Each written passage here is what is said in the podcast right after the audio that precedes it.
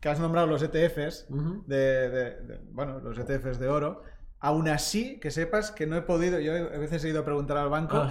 y me han hecho dribblings. Son mejores que Ronaldinho. En mi caso yo soy de la, de la, época de Ronaldinho, cuando estuvo en el Barça, que hacía esos dribblings, pues me lo hacen siempre y no acabo teniendo posibilidad de, de, conseguir uno. Ya sé que me vas a reñir por ir a ETFs de oro, pero a veces mm, por cuestiones temporales, pues a veces te va mejor, ¿no? Que la, o sea, yo entiendo un poco, ETF de oro, venga, oye, pues mira, si tienes una estrategia y un poco quieres bloquear algunas ganancias, o simplemente mm. durante unos meses estar en oro porque consideras mejor valor, vete a un producto financiero. Mm. Si pretendes eh, preservar tu patrimonio, mm, combínalo como mínimo con oro físico, ¿no? Pero es que no lo consigo, es imposible conseguir este tipo de productos. No, no, no, no, no, no, no, no los, no eh, Bueno, eh, bueno vamos a ver, es, es normal lo que me estás contando.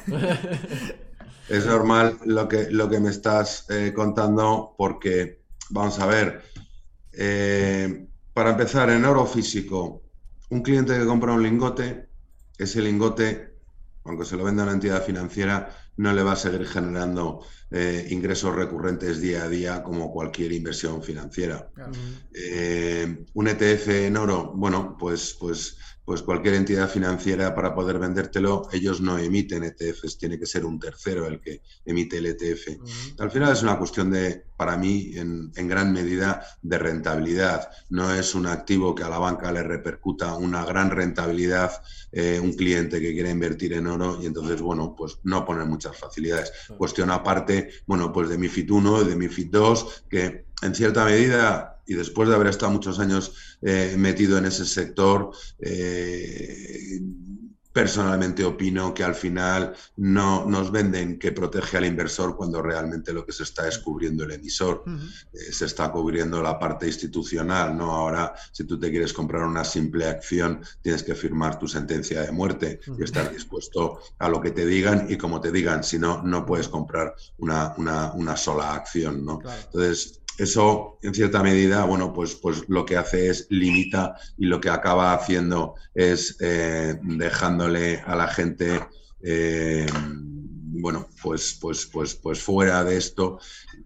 y no hay mucha, no hay mucha intención en que esto cambie, ¿no? O sea, mm, yo no sé vosotros si os habrá ocurrido o conoceréis a alguien que le haya pasado. Yo sí he visto en primera persona un cliente que venía al banco a sacar su dinero de un depósito porque se había comprado una vivienda y estuvo aguantando una hora al comercial de turno pretendiéndole convencer de que lo mejor que podía hacer era comprarse un fondo inmobiliario.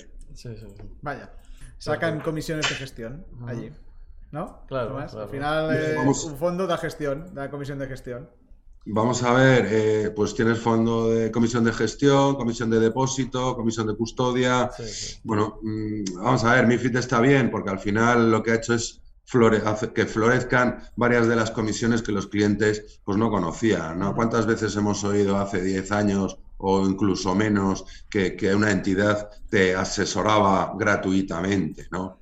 Bueno, pues, pues, pues de gratis no tenía nada. No, no, por supuesto. Eh, hablabas, Tomás, de la importancia precisamente de gestionar bien la cartera de inversión. Nosotros hacemos mucho hincapié en eso. Inclusive comentamos la, necesidad que tiene cualquier eh, cartera de inversión en poseer un, un, apartado en oro, pero con todas las nuevas tecnologías, lo que estábamos comentando antes, el Bitcoin, la aparición del Bitcoin, Mucha gente está hablando que el Bitcoin eh, también es una reserva de valor y te he escuchado mencionar muchas veces que eh, tú abogas por una eh, coexistencia, es decir, que uno no quita al otro y hasta qué punto, es decir, cuando yo gestiono una cartera de inversión y tengo oro y quiero agregar el Bitcoin, ¿hasta qué punto crees que podría reemplazar el Bitcoin esa presencia del oro como, como esa reserva de valor dentro de una cartera de inversión? Pues mira, yo te diría un poco gráficamente, ¿vale? Una, una de las grandes diferencias, mm. ¿vale? Por, por, poner uno, ahora hablamos de más, pero la diferencia es esto o esto. Sí, sí. Me ha quedado claro. Esto es valor, esto es tangible, lo tienes en tus manos y lo agarras. Eh, el Bitcoin, bueno, pues, pues hay quien pensaba que lo tenía y no sabe dónde. Eh, al final es, pretender convencernos de que una cosa que es tangible es igual que una cosa intangible. No puede ser igual, no puede ser lo mismo. Eh, la, la, evolución no es la misma, el comportamiento no es el mismo. El oro esto vale y el valor lo lleva intrínseco en sí mismo, está respaldado, por ello es garantía de pago. Sin embargo, el, Bitcoin, bueno, pues tiene valor porque en que está dispuesto por detrás a pagarlo, ¿no? Pero mm, a mí me gustaría realmente eh, saber eh, todos los negocios que hay realmente que son lícitos y todos los que no lo son. Es muy difícil diferenciar unos de otros y hasta que no empiezan los clientes a reclamar el dinero y a poder sacarlo, bueno, pues, pues no se dan cuenta de esas situaciones y cada día se van dando más, ¿no? Eh, y sí que efectivamente esa desregulación que tiene el Bitcoin, pues para quien quiera estar desregulado es bueno, pero para cualquier otro inversor, bueno, pues no dejan de ser limitaciones y exponerte a que realmente des con quien no tienes que dar. Eso es, es, fundamental. Entonces, bueno, pues, pues dentro de que tienes un, un, activo que lo que te da es, solidez te da estabilidad y tienes un activo que lo, que lo que te hace es subirte en una montaña rusa, pues al final lo que vas viendo es, es un equilibrio, ¿no? Hay, hay estudios, entiendo que dada lo, lo, joven que es el Bitcoin, pues todavía mm, no, no, no, incorporan demasiado esos, esos estudios, pero, pero lo que sí está claro es que en una cartera bien diversificada, de hecho, hay muchos fondos institucionales que ya lo van, lo van incorporando. Pero en una, inversión bien diversificada, el que haya un pequeño porcentaje en oro o no cambia la rentabilidad y cambia la volatilidad del conjunto de la cartera. Entonces, si te vas incluso a incorporar en esa cartera esa gran volatilidad que va a aportar el Bitcoin por un lado, pues necesitas tener el contrapeso por el otro lado y en un estudio que hay por que lo puedes mirar si quieres, el Consejo Mundial del Oro también lo, lo, lo, estudió y así un poco lo se manifestaban. Bueno, pues si compras más Bitcoin tienes que tener más contrapeso que dé solidez al conjunto de tus, de tus inversiones, ¿no?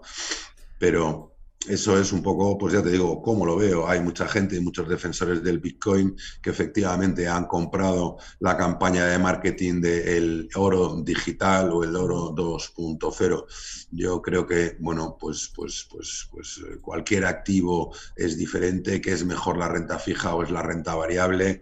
Eh, que es mejor eh, un ETF o un derivado o una opción, una call, un put. Bueno, cada, cada, activo, cada inversión tiene, tiene su porqué, tiene su función y tiene quien le interesa y le viene bien y quien, quien, lo, quien lo descarta o lo desecha. O sea, al final entrar en, en, comparativas de quién es mejor, quién es más guapo, quién es más feo, eso ya lo vivimos en el colegio. En el día de hoy lo que tenemos que ver es cuál es la mejor combinación y cómo podemos realmente luchar contra esa pérdida de poder adquisitivo constante que se come nuestro patrimonio. Una, respuesta fantástica. Y antes de, continuar, Edu, eh, a partir del lunes me gustaría tener un lingote eh, aquí en la mesa de trabajo. Cuando lo has enseñado, de verdad, eh, es como que.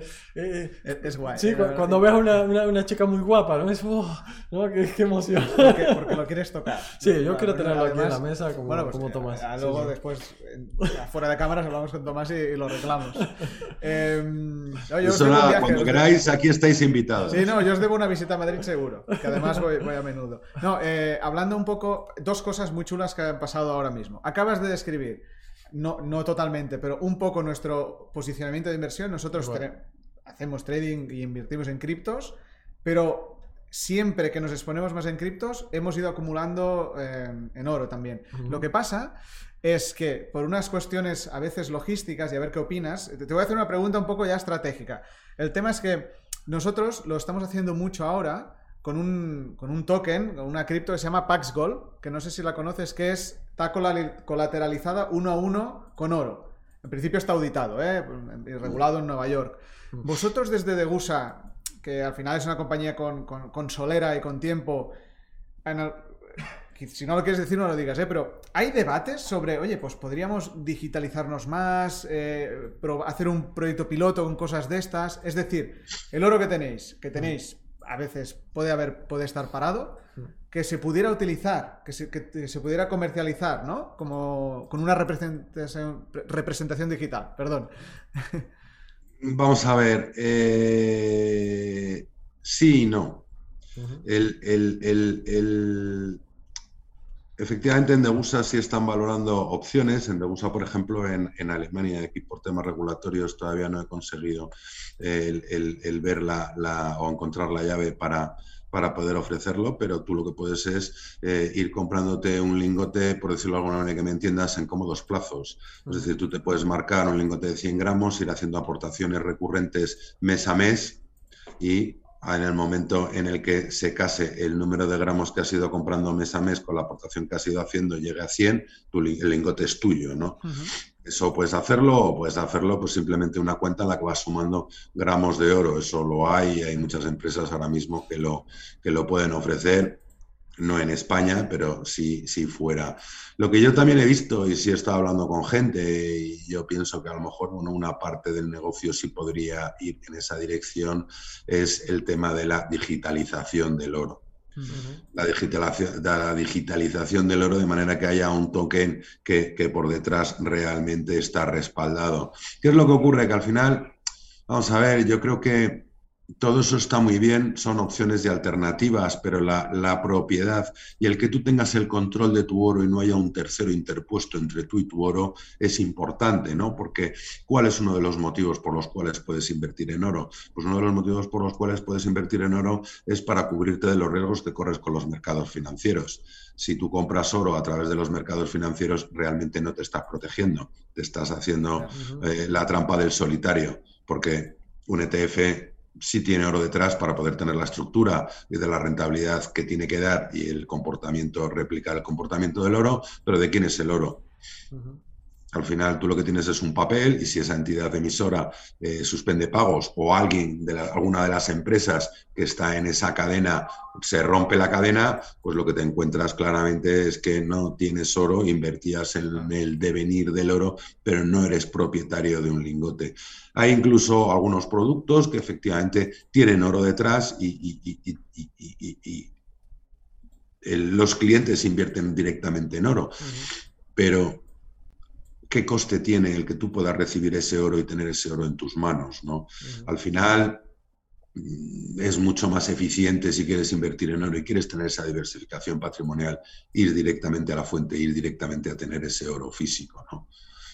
Todo lo demás, bueno, pues sí, pueden ser sustitutos o alternativas, pero, pero no es lo mismo lo que hacíamos antes, tener esto en tu mano que no tener un papel que diga que tienes esto. No se lo enseñe más que, le voy a tener que comprar un lingote al final. Le veo que me sale aquí por la pantalla.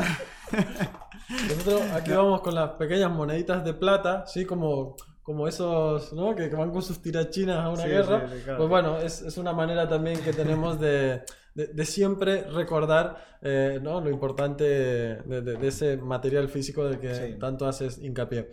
Hablando del oro de inversión, eh, a veces, claro, para las personas de a pie eh, ven los precios y, bueno, pueden, pueden malinterpretar, ¿no? Bueno, una onza cuesta 1.800, bueno, en, en, dólares, por supuesto.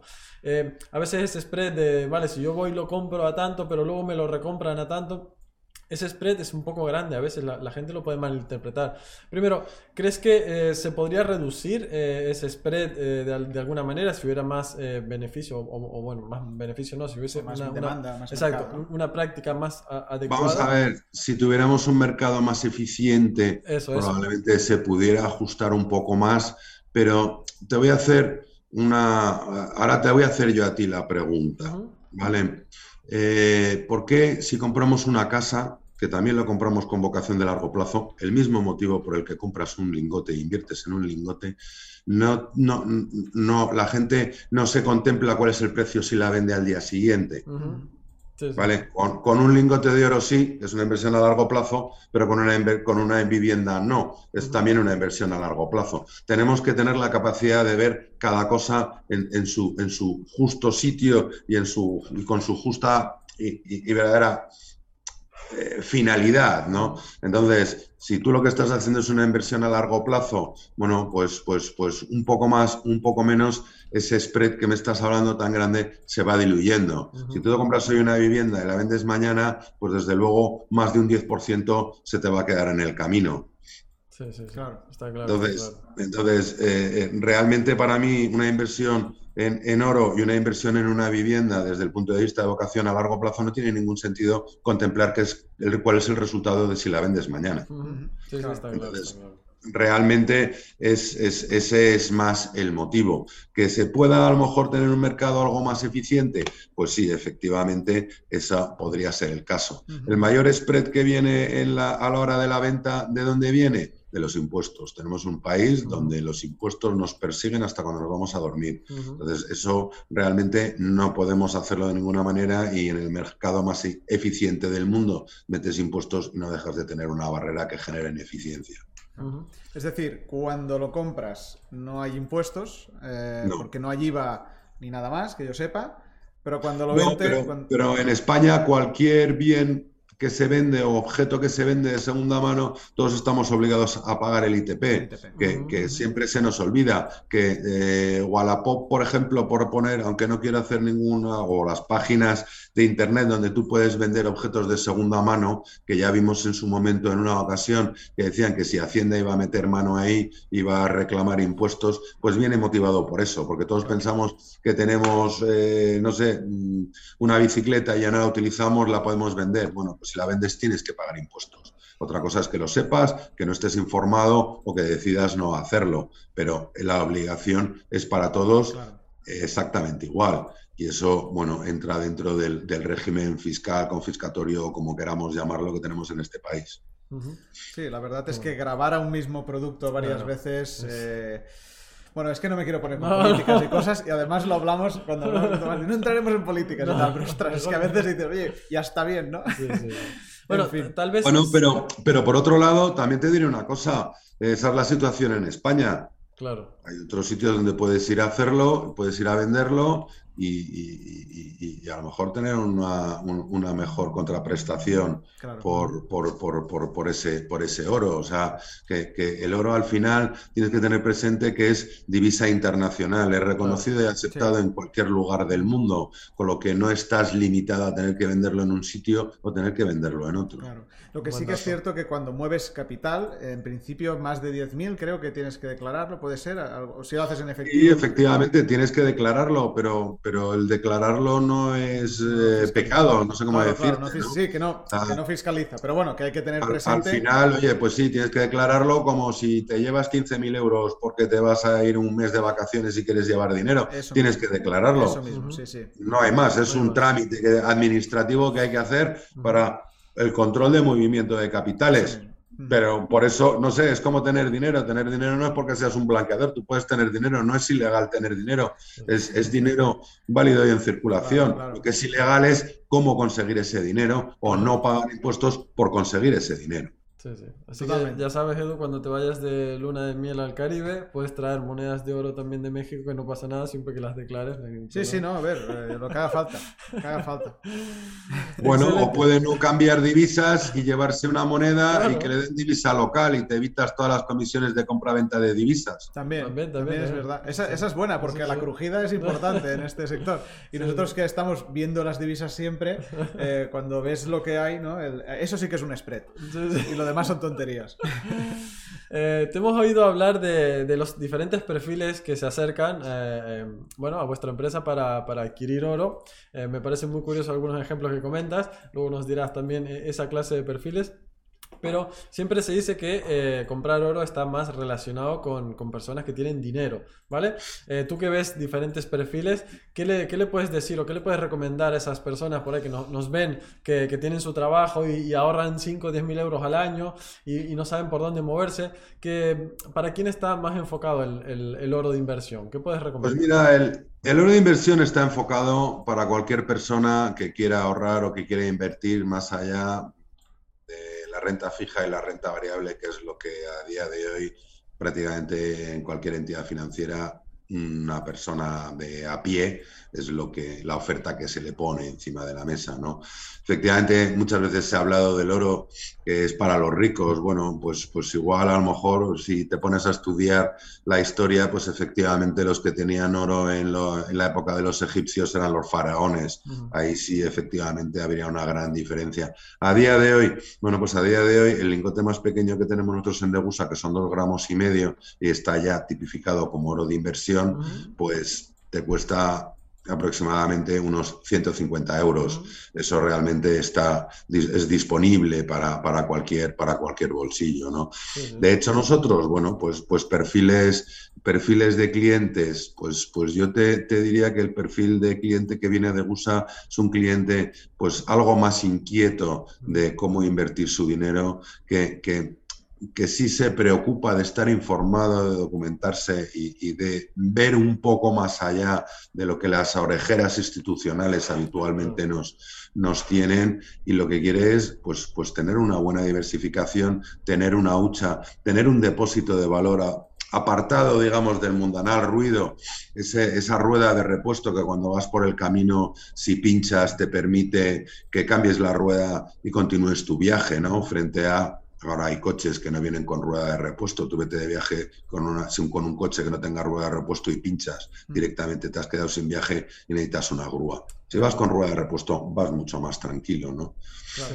¿Por qué, por qué crees que, eh, perdón, que seguro que ibas a preguntar, pero Warren Buffett dice, esto es bueno porque él dice que hacemos todo un trabajo, ¿no? un esfuerzo en sacar el oro de la tierra. Luego lo, ponemos, lo fundimos, lo ponemos en bóvedas y, lo volvemos a guardar en la tierra. Eh, claro, si esto nos vieran desde fuera, dirían estos tíos están locos. ¿Por qué crees que, eh, con todo respeto a Warren Buffett, uno de los hombres más millonarios que hubo en, la historia, piensa de esa manera? ¿Qué, mensaje está transmitiendo con esas palabras? Bueno, pues eh, por un lado te diría que efectivamente dice eso, pero luego invierte en el sector Vale, entonces ya, ya, él solo, ya él solo se contradice, pero eso al final para mí es, entra dentro de lo que hablábamos antes, de los mensajes que viene por parte del mundo financiero, ¿no? Contra, con, respecto del oro, ¿no? Efectivamente, una persona que, que, está enfocada en inversión, eh, en, estudio de empresas, de, analizar empresas, bueno, pues yo entiendo que perfectamente ese señor pues, pues, pues no, no vea realmente qué valor le puede aportar el oro. Inicialmente, porque ya hemos visto que sí que ha visto que tiene que tener valor y sí ha entrado en el sector, ¿no? Entonces, bueno, pues, pues, pues que no puedes decir nunca en esta vida de este agua no beberé. Y yo creo que en el caso de Buffett es uno de los claros ejemplos de por qué también, oye, a veces hay que ser un poco menos crítico y, bueno, pues, pues eh, respetar las valoraciones de otros porque a lo mejor te das cuenta de que al final las acabas haciendo tuyas. Claro. Eso porque no le habrán pagado comisión todavía a ninguna empresa de, No, y, mira, el otro día, y pensando en esta frase, y ahora mientras escuchaba, eh, totalmente de acuerdo, de ¿eh, Tomás? Pero puede ser que lo diga ah, con segundas intenciones, en el sentido de, ¿por qué necesitamos tener oro? Porque no nos fiamos los unos de los otros. De hecho, no nos fiamos, para empezar, de los, de los bancos centrales. Pienso que la desconfianza hacia ellos es lo que hace que demandemos más oro. Quizás la crítica es, oye, si nos lleváramos todo bien, si no se nos fuera de las manos a veces inventando el dinero, inventando las monedas, ¿no? Quizás no haría falta el oro. Ahora es cuando Tomás me dice, me, vas a joder el negocio. No, pero ¿sabes lo que te quiero decir? Quizás no haría falta, aunque a nivel industrial sí. ¿Sabes? Vamos a ver, eh, lo que dices podría tener sentido, pero si, si, lo que ves es que los principales bancos centrales a nivel mundial pues son los principales tenedores de reservas de oro, que la mayoría de los bancos centrales y sobre todo todos los que venían teniendo pocas reservas de oro cada vez las van incrementando, no reduciendo. A raíz de, la crisis del 2008-2009, los bancos centrales pasaron de ser vendedores a ser compradores es curioso que no esté bien obsoleto en, en, 2018-2019, hizo cambiar a, los bancos centrales y, de querer venderlo a querer comprarlo. Mismamente España vendió la mitad de sus reservas eh, un poco en, esas épocas también, pensando que efectivamente no tenía mucho sentido. Pedro Solves, ¿no? Pues, estaba en ese momento. Solves, sí, efectivamente. Bueno, un, figura, pero creo que además cogió el mínimo del precio. Eso ya fue eh, extraordinario. No, quiero hablar de. Sí, bueno, ya el, el, timing efectivamente ya fue tremendo. El timing fue terrible. Es que lo estuve mirando el otro día y digo, hostia, macho. increíble, Esto. Eh, teniendo en cuenta, ahora esto es un mercado que siempre me ha gustado mucho, ¿no? el del oro, lingotes y todo esto. Teniendo en cuenta, esto te lo he escuchado a ti decir, el, que todo el oro cabría en una, más o menos una pista de tenis. Luego nosotros también hemos mirado otros ejemplos que decían de varias, un par de piscinas olímpicas, bueno, no sé, pero bueno, una cantidad similar. Puede ser, o sea, eh, mucho del mercado, o sea, mucho del oro que compramos posiblemente reciclado. ¿Cómo funciona todo esto? Eh, si nos puedes dar un poco... Bueno, pues vamos a ver. Efectivamente, la cantidad de oro extraído a día de hoy por el hombre eh, de oro, eh, bueno, pues hay, hay, todavía discusiones de si una cantidad de otra, ¿no? la, que, la que parece como más, más eh, consistente, se estima que puede haber unas 190.000 toneladas de oro extraídas, ¿no? Eso más o menos, bueno, pues, pues hace que podamos tener un cubo de unos 23 metros de largo, que aproximadamente es lo que es una pista de tenis eh, el largo de una pista de tenis, ¿no? Por ponerlo en contexto.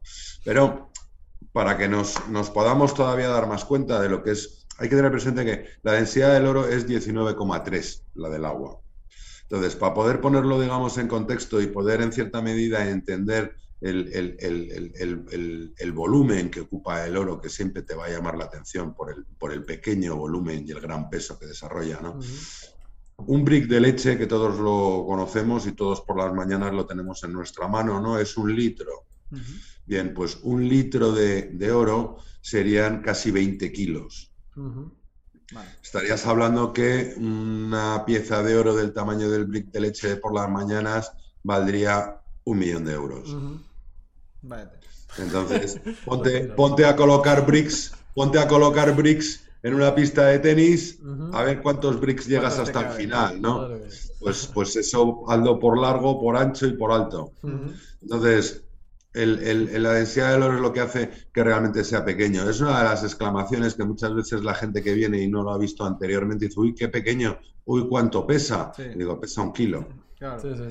Pero la, percepción, efectivamente, eh, con esa concentración de peso, eh, te llama la atención. Claro. La que nos has enseñado, ¿de cuánto es? La que es de un kilo. Esto es, un kilo. Esto es un kilo. Ah, es que te veo levantarlo como si pesara menos. Antes lo estabas moviendo así, digo. No, no, no. Eso... Sí, sí. Espera, te lo lanzo a ver si lo coges. no lo hagas que me voy corriendo, ¿eh? qué bueno, qué bueno.